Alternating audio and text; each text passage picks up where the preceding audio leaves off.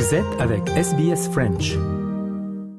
Et maintenant, place au personnage de la semaine. Euh, Valentine Saboro euh, nous parle d'Antonio Gutiérrez, véritable équilibriste de la politique internationale. C'est un homme qui doit savoir choisir ses mots pour faire avancer sa cause. Pas simple quand on sait qu'il lui faut tenter de maintenir la paix et la sécurité partout dans le monde. Nous allons aujourd'hui parler du neuvième secrétaire général des Nations Unies, Antonio Guterres.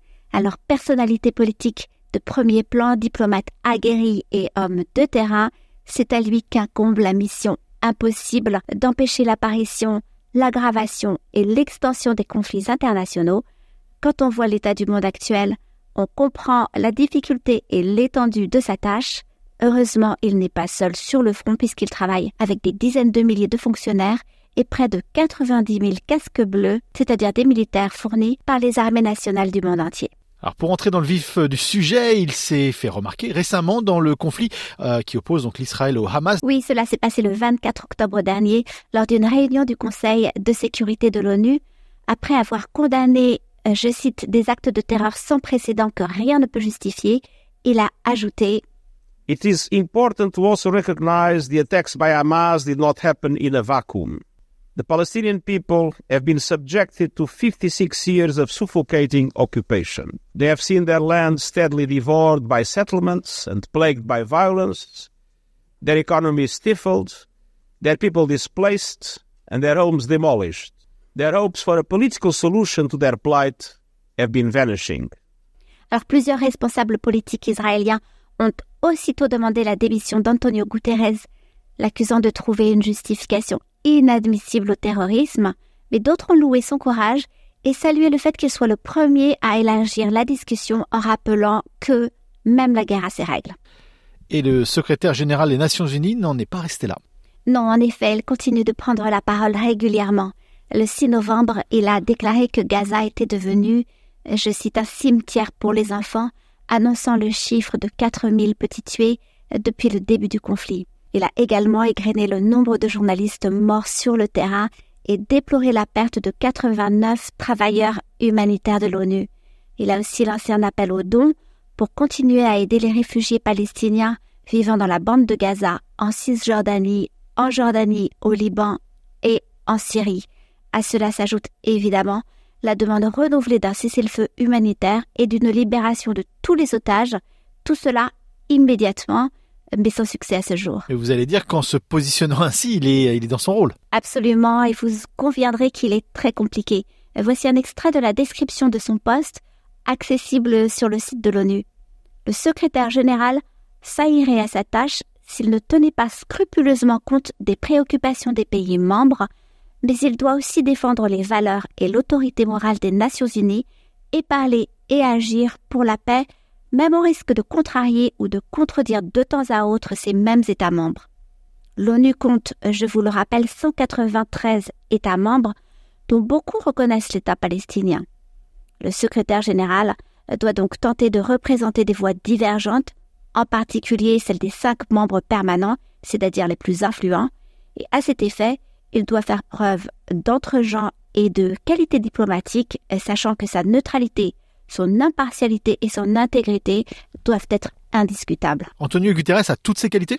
Son parcours en tout cas est brillant. Il est né à Lisbonne le 30 avril 1949. Il suit des études de génie mécanique, mais c'est la politique qui va le porter. Il adhère en 1973 au Parti socialiste, devient secrétaire d'État chargé euh, de l'industrie et de l'énergie, puis député et enfin secrétaire général de son propre parti, donc en 1992.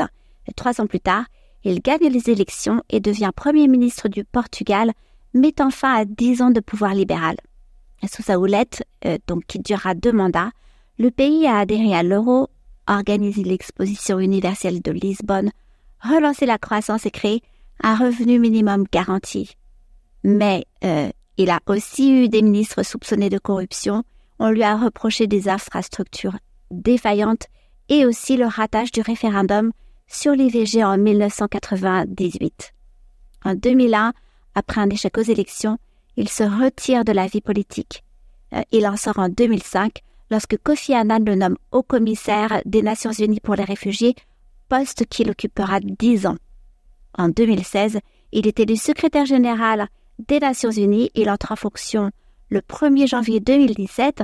Euh, il en est aujourd'hui à son deuxième mandat. Et quelles sont ses priorités au poste? Il s'en est fixé trois, les changements climatiques, la révolution technologique et la mobilité humaine.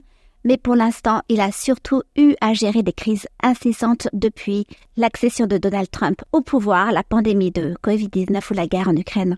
Un contexte compliqué qui euh, ne justifie cependant pas la complaisance dont on l'a parfois accusé. Malheureusement, M. Guterres n'a pas toujours été cohérent lorsqu'il s'agit d'affronter des États puissants ou politiquement influents, a déclaré au monde Phil Lynch, directeur du Service international des droits humains le 25 février 2020. Longtemps, les violations des droits de l'homme commises par la Chine, la Turquie, la Russie ou la Syrie ont en effet été dénoncées avec la plus grande prudence. Néanmoins, Antonio Guterres n'a pas hésité à prononcer un discours fort à l'occasion des un an de la guerre en Ukraine.